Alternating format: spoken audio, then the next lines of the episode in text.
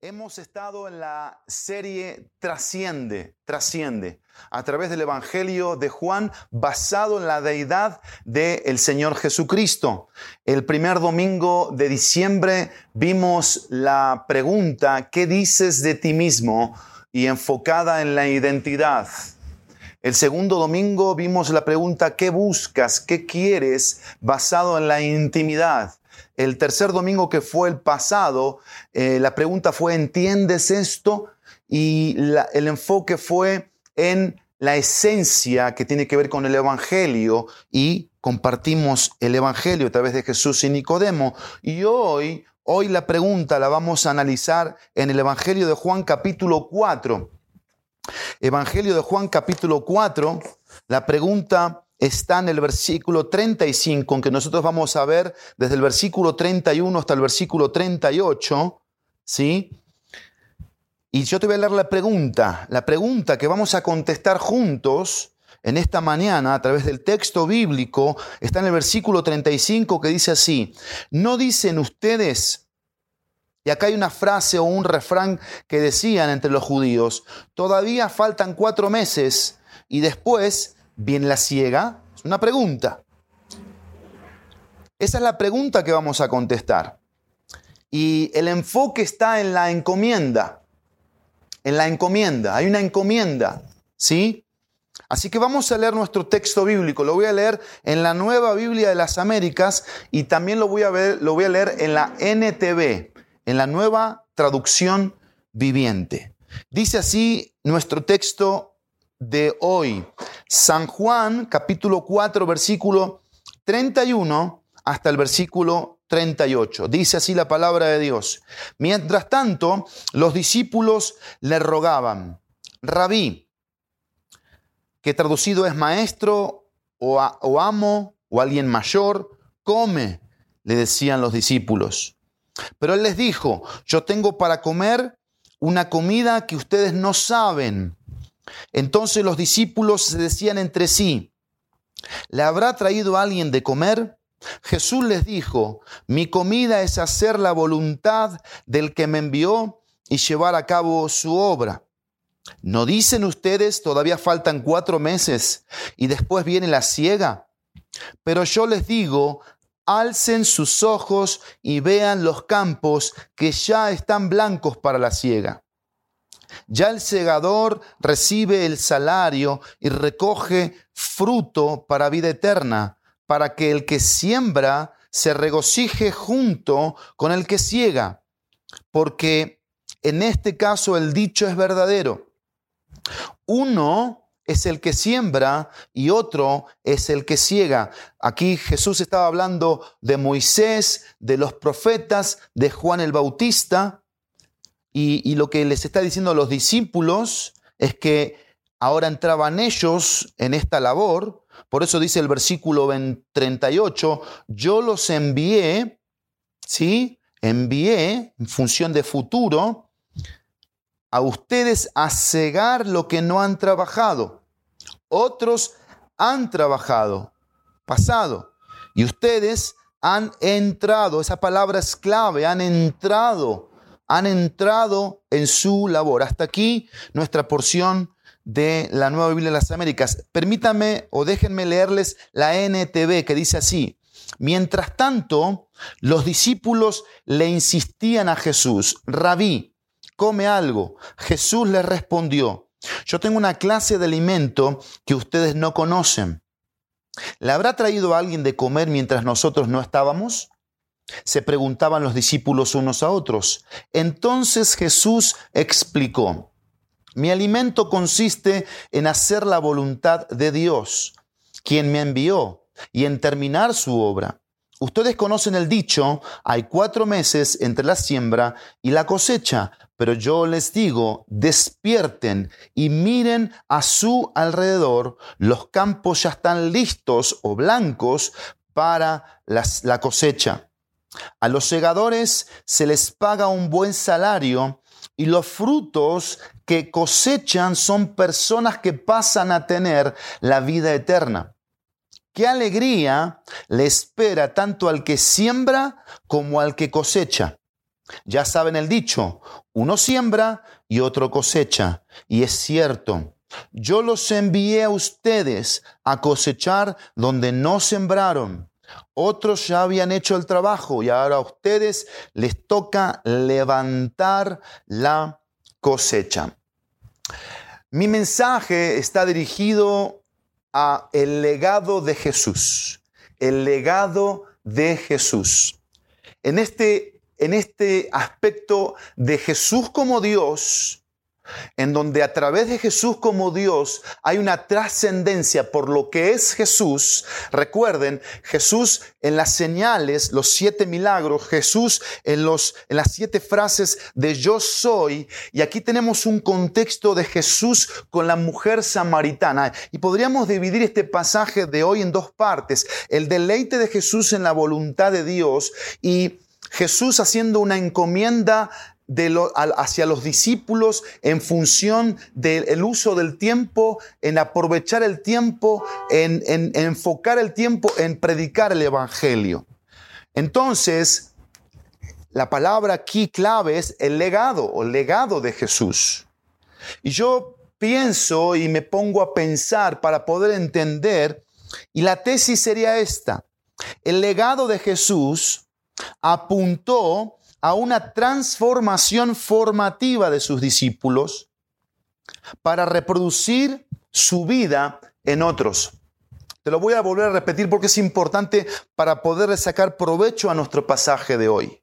El legado de Jesús apuntó a una transformación formativa de los discípulos para reproducir evidentemente a través de los discípulos, de la transformación formativa de Jesús, la vida de Jesús, su vida en otros. Así que yo me hago una pregunta con esta, con esta tesis. ¿Cuál es la pregunta que yo me hago? ¿Qué legado dejó Jesús para sus discípulos y para todo aquel que quiera seguirle? ¿Qué fue, ¿Cuál fue el legado? Y el legado son cuatro aspectos que yo puedo ver en este pasaje. Primero, el legado de sus palabras. Segundo, el legado de sus principios. Tercero, el legado de sus prioridades. Y cuarto, el legado de su propósito. Primero, el legado de sus palabras. Ven aquí esta dinámica de la vida de Jesús, importante. Jesús estaba en el contexto de la mujer samaritana y con sed, yendo al pozo, ¿sí? Tenía sed, importante esto, pero al ver la necesidad emocional, espiritual y eterna de esta mujer, dejó de tener sed y le habló a ella de la verdadera agua que la iba a saciar para dejar de tener ese vacío que tenía y evidentemente tener algo que la, que la iba a transformar. Y vemos aquí a Jesús eh, dejando momentáneamente, porque la mujer se fue a compartirles a los demás su encuentro con él, y Jesús luego, luego, eh, en, en acción con los discípulos, contestando, respondiendo, y vemos aquí sus palabras. Y el legado de sus palabras tiene un aspecto muy importante para ti y para mí, y es el siguiente.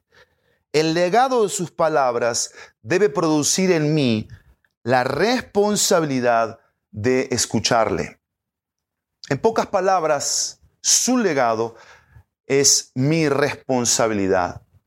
¿Por qué? Porque yo debo escucharle. Y recordemos siempre que escuchar es más que oír. Y es lo que los discípulos, por momentos sí, por momentos no, seguían, seguían como que con la venda y con la confusión de qué nos quiere decir. Por eso eh, los discípulos cuando escuchan, escuchan la, respuesta de Jesús, ellos dijeron, ¿le habrá traído a alguien de comer? Porque quizás no estaban escuchando por qué Jesús les respondía lo que le respondía. Pero las palabras de Jesús son tan importantes y es un legado que tenemos nosotros. Recordemos que un legado es algo que se nos deja, es algo que se nos hereda, es algo que se nos encomienda, se nos da por gracia. Y depende de nosotros continuar con ese legado. Así que el legado de Jesús o el legado de, de sus palabras produce una responsabilidad de escucharle. Pero el segundo el legado de sus principios, el legado de sus principios tiene que ver con dos aspectos. Y veamos aquí, versículo 31. Mientras tanto los discípulos le rogaban, rabí, come, pero él les dijo, yo tengo para comer una comida que ustedes no saben. ¿De qué estaba hablando Jesús aquí? Jesús estaba hablando de el aspecto espiritual, el aspecto espiritual. Y Jesús les dice en el versículo 34, Jesús les dijo, mi comida es hacer la voluntad del que me envió y llevar a cabo su obra. Y Jesús con la pregunta que les dice en el versículo 35, los estaba dirigiendo a ellos a algo que ellos tenían que entender como seguidores de Cristo, como discípulos, y tenía que ver con lo eterno, no solamente lo espiritual, no solamente lo espiritual, sino lo eterno. Y eso, ese es el legado de los principios de Jesús. El legado de sus principios tiene que ver con dos cosas. Primero lo espiritual y segundo lo eterno. La vida de Jesús giraba alrededor de estas dos cosas. Los pasos de Jesús iban encausados y encaminados alrededor de estas dos cosas. De lo espiritual lo que no tiene que ver con lo material y con lo eterno. Porque miren, ya, conocemos cuando Jesús fue tentado durante 40 días y 40 noches. Y Jesús tuvo hambre y vino el tentador y le dijo, di que estas piedras se conviertan en pan. Y Jesús le dijo, no solo de pan vivirá el hombre, sino de toda palabra que sale de la boca de Dios. Jesús estaba demostrando tanto ahí como aquí, que la voluntad de Dios puede ser más satisfactoria, totalmente satisfactoria, plenamente satisfactoria que el pan, que el pescado, que los aspectos materiales. Y es la lección, es el legado que Jesús les estaba dejando a sus discípulos y para ti, para mí en esta mañana, que aparte de las palabras que mi responsabilidad es escucharle, los principios son eternos o espirituales y son eternos. ¿Por qué eternos? Porque trascienden. Trascienden. Y tenemos que entender como seguidores de Cristo que las decisiones que tomemos aquí como conocedores de Jesús, como aquellos que hemos tenido un encuentro con Jesucristo, van a ser de dos tintes, o temporales o eternos. O mi enfoque tiene que ver con lo que el mundo me dice, o mi enfoque va a ser con lo que la palabra de Dios, Jesucristo, me dice y me enseña. Y yo lo acepto, yo, yo lo aplico, yo lo obedezco, yo lo creo. Entonces el legado de sus principios. Pero en tercero, el legado de sus prioridades. Y es tan importante entender en esta hora el legado de las prioridades de Jesús. Porque si hay algo que va a marcar nuestro cristianismo son las prioridades. Y en este año hemos hablado de este tema. En este año de, muchas maneras se han tocado el, el aspecto de las prioridades. Pero es interesante ver aquí tres prioridades de Jesús. Tres prioridades. Primero, la voz de su Padre. Segundo, la visión de su Padre. Y tercero, la voluntad de su Padre. Primero la voz de su padre, porque mientras yo leía este texto bíblico, empecé a observar, y obviamente he leído todo el Evangelio de Juan en este mes de diciembre, y, me llama mucho la atención cuando, cuando Jesús estaba en situaciones, por ejemplo, cuando le trajeron a la mujer sorprendida en adulterio, por ejemplo, cuando vino, cuando vino Nicodemo, por ejemplo, cuando Jesús tenía miles y miles de seguidores y empezó a, decirles cosas que los seguidores empezaron a, dejar de seguirle, Por ejemplo, cuando Jesús está en el aposento alto ahí en, en, Juan 13, desde el versículo 21, y le preguntan quién le, va, quién le va a traicionar, y las respuestas de Jesús, las respuestas de Jesús, todas las respuestas de Jesús venían de una dinámica de Jesús y la voz de su Padre. Jesús y la voz de su Padre. Y Jesús, como tú ves aquí, responde de forma perfecta. Todas las respuestas que Jesús fue dando fueron de forma acertada, concreta, porque la voz del Padre en el corazón de Jesús le hacía no aparentar, porque Jesús no vivía de la apariencia, Jesús no vivía de la fachada, Jesús no vivía de la imagen, a Jesús no le importaba cómo lo veían externamente, porque era uno de los choques culturales que había en ese momento. Esperaban, estaban esperando el Mesías anunciado por más de cuatro mil años. Pero a Jesús no le importaba eso, a Jesús le importaba lo que él era, su esencia, y la esencia venía de adentro. La esencia viene de adentro, de la voz interna que tenemos adentro todos. Y hay dos voces, la voz del mundo, la voz de, interna, la voz del diablo o la voz de Dios. Sí, la voz de Dios. Y aquí Jesús tenía una voz que le hacía responder a los discípulos yo tengo para comer una comida que ustedes no saben. ¿Cuál era esa comida? ¿Tenía que ver con un aspecto material? No. Tenía que ver con la visión del Padre. La comida que Jesús comía era la visión del Padre. ¿Y cuál era la visión del Padre? Porque ya Jesús eh, tenía esa voz interna que escuchaba, pero la visión que la voz le transmitía, esto es muy importante, la visión que la voz le transmitía era la voluntad del Padre. Porque Jesús sabía muy bien que estaba ahí para hacer la voluntad del Padre. Y yo me pregunto muchas veces, Pablo, en estos 365 días, ¿fue esa tu dinámica? ¿Escuchaste la voz del Padre? ¿Respondiste de forma acertada? De forma específica, concreta, puntual, en función de la voluntad que es la visión del Padre? ¿O hubo otras voces afuera y aún adentro que te llevaron a perder tu visión de para qué estás? Por eso, las prioridades de Jesús tenían que ver con la voz del Padre, con la visión del Padre y con la voluntad del Padre, porque Jesús les dice, Versículo 34, mi comida, mi trabajo, mi energía, mi entrega es hacer la voluntad del que me envió y llevar a cabo su obra. Vean esto como responsabilidad del Hijo para con el Padre.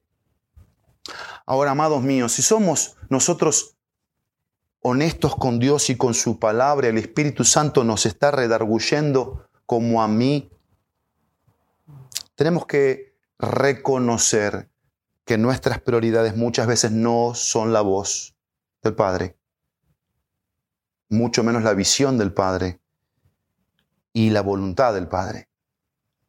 Ahora, si yo pongo aquí eh, un paréntesis, que no lo tengo aquí en mis notas, pero lo he pensado, por supuesto, y lo tengo en mi corazón y en mi mente, como prioridades. Yo tengo la prioridad de leer la Biblia todos los días. Porque ¿cómo escucho la voz del Padre? A través de la palabra de Dios. A través de un estudio bíblico, a través de un discipulado, a través de una consejería, a través del sermón dominical, a través de los estudios bíblicos entre semana, a través de los grupos pequeños, a través de la oración. ¿Por qué, por qué no ponernos la prioridad? ¿Por qué sí? Ponernos la prioridad de leer la Biblia de forma completa. Yo quiero ponerlo en la mesa esto. Y quiero, como un amigo hizo una vez, dar un golpe. Con todo el respeto, pero un golpe de decir, voy a leer el próximo año toda la Biblia completa, de Génesis a Apocalipsis. Y voy a, voy, a, voy a anotar, voy a subrayar, voy a poner signos de preguntas cuando hay cosas que no entienda. Voy a poner flechitas hacia arriba con textos que me animen, eh, flechitas hacia abajo con textos que me muestren mi condición pecaminosa. Voy a leer la Biblia de una forma interactiva. importante para mí, vida de, de prioridad, leer la Biblia de forma completa. Y quiero animarte a que lo hagas. Por supuesto, es una, una decisión, pero podría ser una prioridad leer la Biblia. Nuestra vida de oración como una prioridad. Orar. Y orar no por los alimentos o cada vez que me voy a trabajar o a estudiar o a hacer algo que simplemente es como un trámite, esa oración donde tú me sirves a mí a través de la oración. Y yo te pido, te pido, te pido, te pido, te pido, te pido, te pido, te pido, te pido.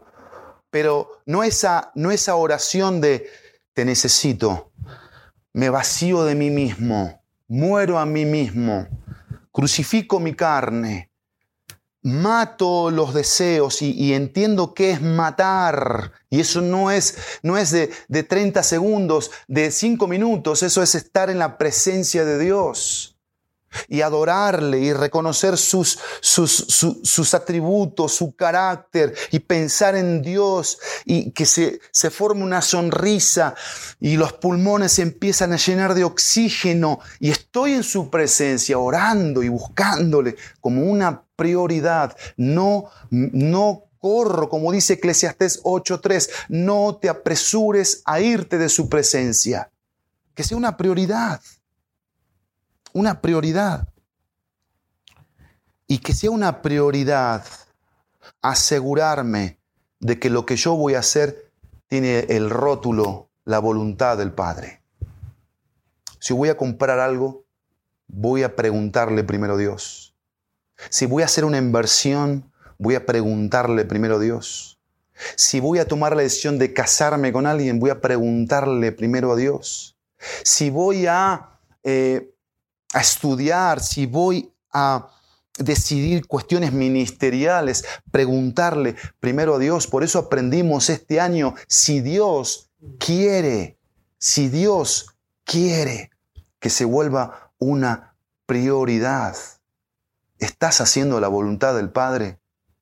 Te pregunto, ¿estás haciendo la voluntad del Padre? Porque la voluntad del Padre es única para cada uno de sus hijos.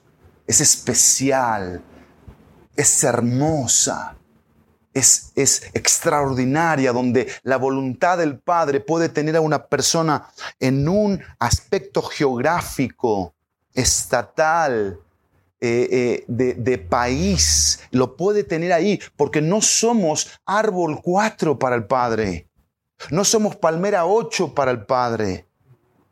No somos pulmones que nada más estamos para, para consumir un oxígeno. El Padre nos tiene aquí porque tiene una voluntad, un deseo. Y Jesús lo tenía presente. Y Jesús le estaba dando un legado a sus discípulos. Por eso las prioridades son tan importantes.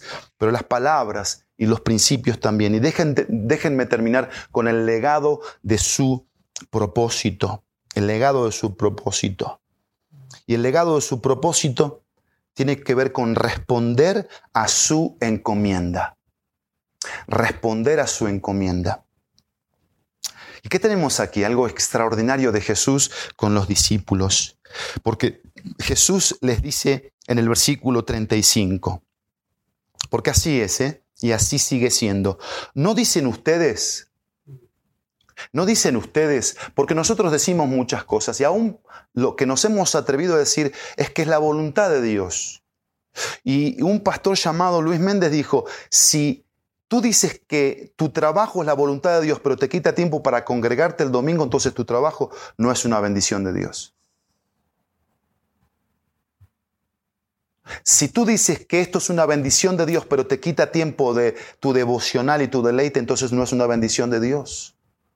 Y es lo que Jesús le estaba aquí diciendo y le estaba enseñando a los discípulos. Ustedes dicen, ustedes piensan, ustedes, ustedes hasta afirman esto. Todavía faltan cuatro meses y después viene la ciega. ¿Qué hacemos? Postergamos, postergamos el propósito de Dios. Procrastinamos el propósito de Dios. Nos volvemos decidiosos, perezosos y, dejamos los propósitos espirituales y eternos, la voz, la visión y la voluntad del Padre para después, cuando estoy en aprietos, cuando me encuentro en un hospital quizás eh, eh, muy mal. Pero Jesús les estaba diciendo, les estaba llamando la atención, los estaba quitando de, de la comida, del taco, de lo material, lo estaba enfocando en lo que cada seguidor de Cristo debe estar enfocado. Y es en el propósito, el legado de su propósito. Por eso lo primero que yo pongo aquí es responder a su encomienda. Y hay tres aspectos o tres respuestas al propósito, al legado de su propósito, respondiendo a esta encomienda. Primero sembrando, segundo segando y tercero sirviendo. Es lo que me impacta de esto que Jesús les dice aquí. Pero yo les digo, alcen sus ojos y vean los campos que ya están blancos. Y esa es la palabra en griego, literalmente, blancos, listos, preparados. ¿Para qué? Para la siega. Ya el segador recibe salario y recoge fruto para vida eterna, para que el que siembra se regocije junto con el que ciega, porque en este caso el dicho es verdadero, uno es el que siembra y otro es el que ciega. Yo los envío a ustedes a cegar lo que no han trabajado. Otros han trabajado y ustedes han entrado, dice el texto, han entrado en su labor. Y cuando yo meditaba en este pasaje y pensaba en mí, y pensaba en ti con nombre y apellido, yo me hacía esta pregunta, ¿dónde me encuentro yo en este texto bíblico? ¿Quién soy yo en este texto bíblico? ¿Qué papel jugaría yo si Jesús me hablara a mí? ¿Soy segador? ¿Soy sembrador? ¿Estoy sirviendo? ¿Estoy en el esquema de seguidor de Jesucristo? ¿O de plano, o de plano, soy multitud? Porque tú lo vas a ver en las escrituras. Habían multitudes, había, había raza, perdón por la expresión, mucha gente, pero esa gente no estaba entendiendo para qué estaba. Y eso nos puede pasar a nosotros, que somos parte de una comunidad de fe, pero estamos rellenando la comunidad, pero no estamos funcionando, ya sea como sembrador, como segador o como siervo.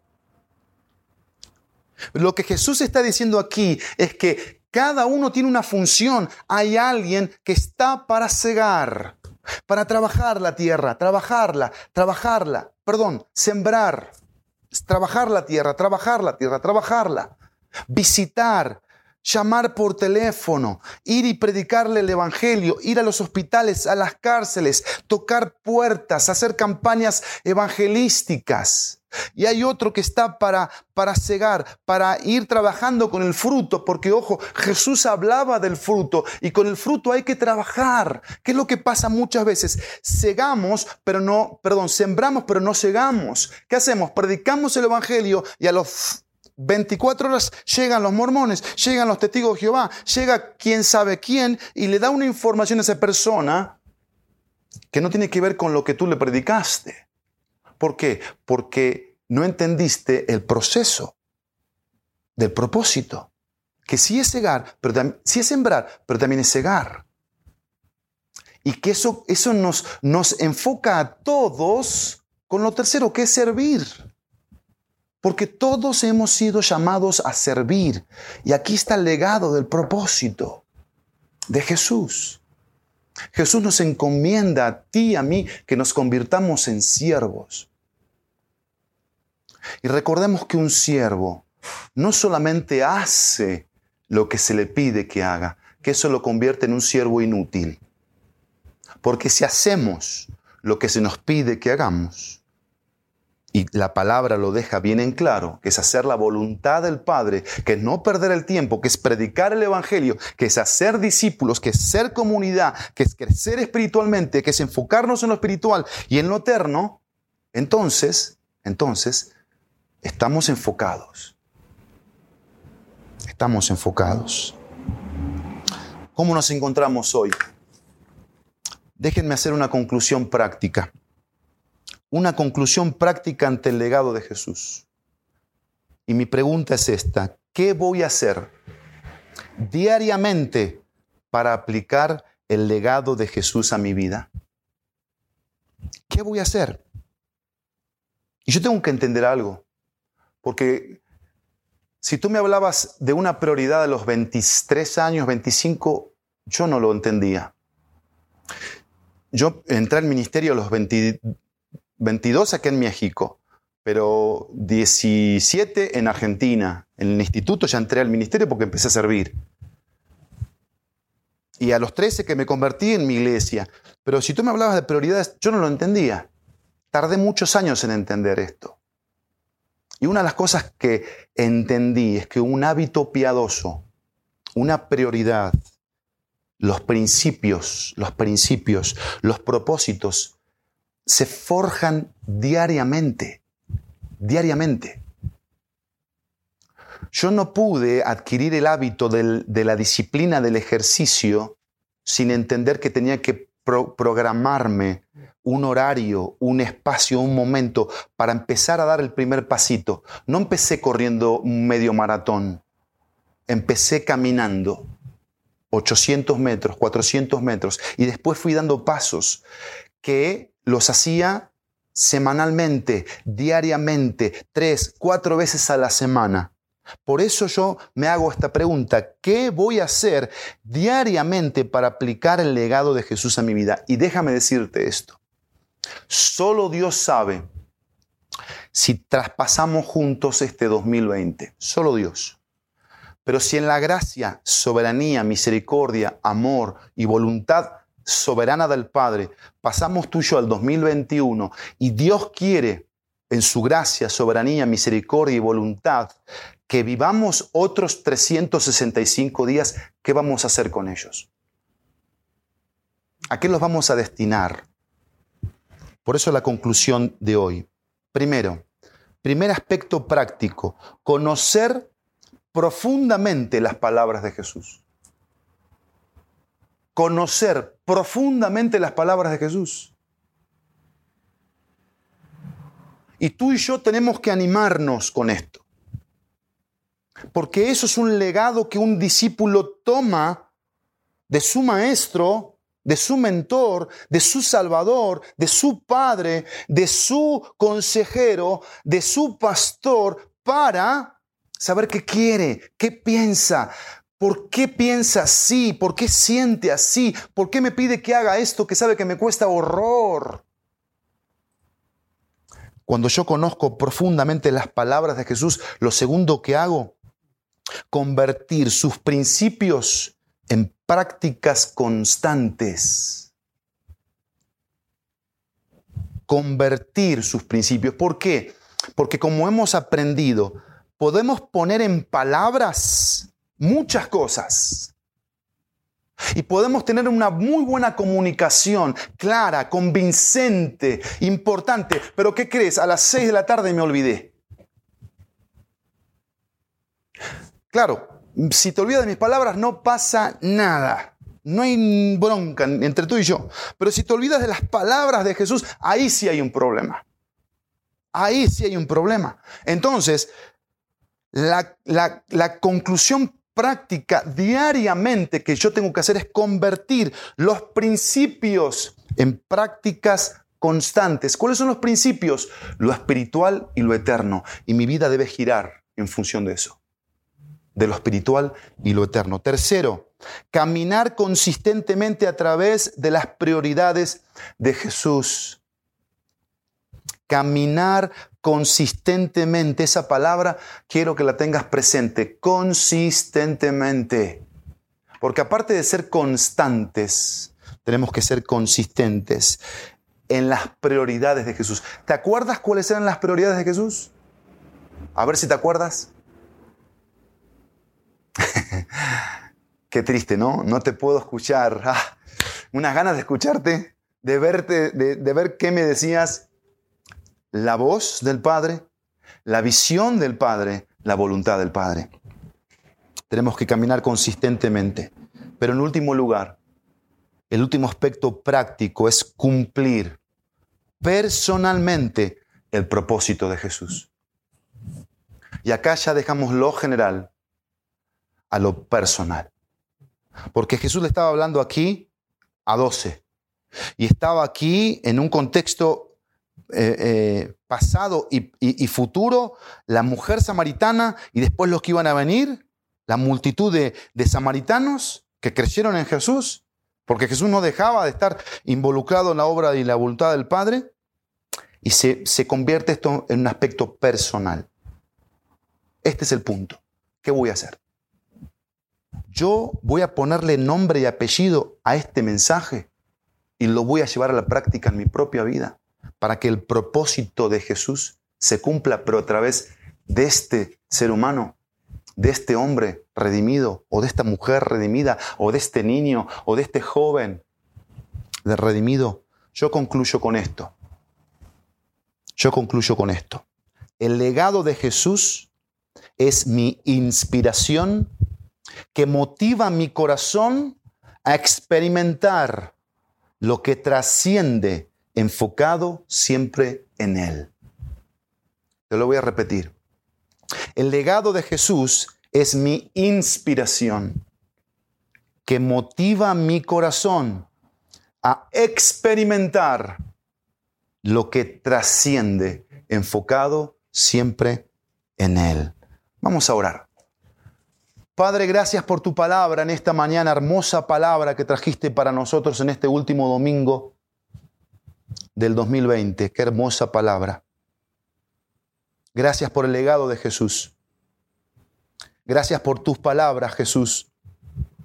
Gracias por tus principios, Jesús. Gracias por tus prioridades, Jesús. Gracias por tus propósitos, Jesús, porque siguen siendo presentes. Siguen siendo actuales. Siguen siendo los mismos. Las mismas palabras, los mismos principios, las mismas prioridades y los mismos propósitos. Gracias por dejarlas asentadas en nuestro corazón y Jesús, yo te ruego y te suplico que las profundices por tu Espíritu Santo, que tu Espíritu Santo las tome, nos las haga escuchar, atesorar, guardar, aplicar, obedecer, vivir, porque queremos vivir de tu legado, Jesús y queremos ser seguidores que reproduzcan en otros lo que tú has reproducido en nosotros, Jesús. En tu precioso, poderoso nombre. Amén y amén. Bien, terminamos el mensaje.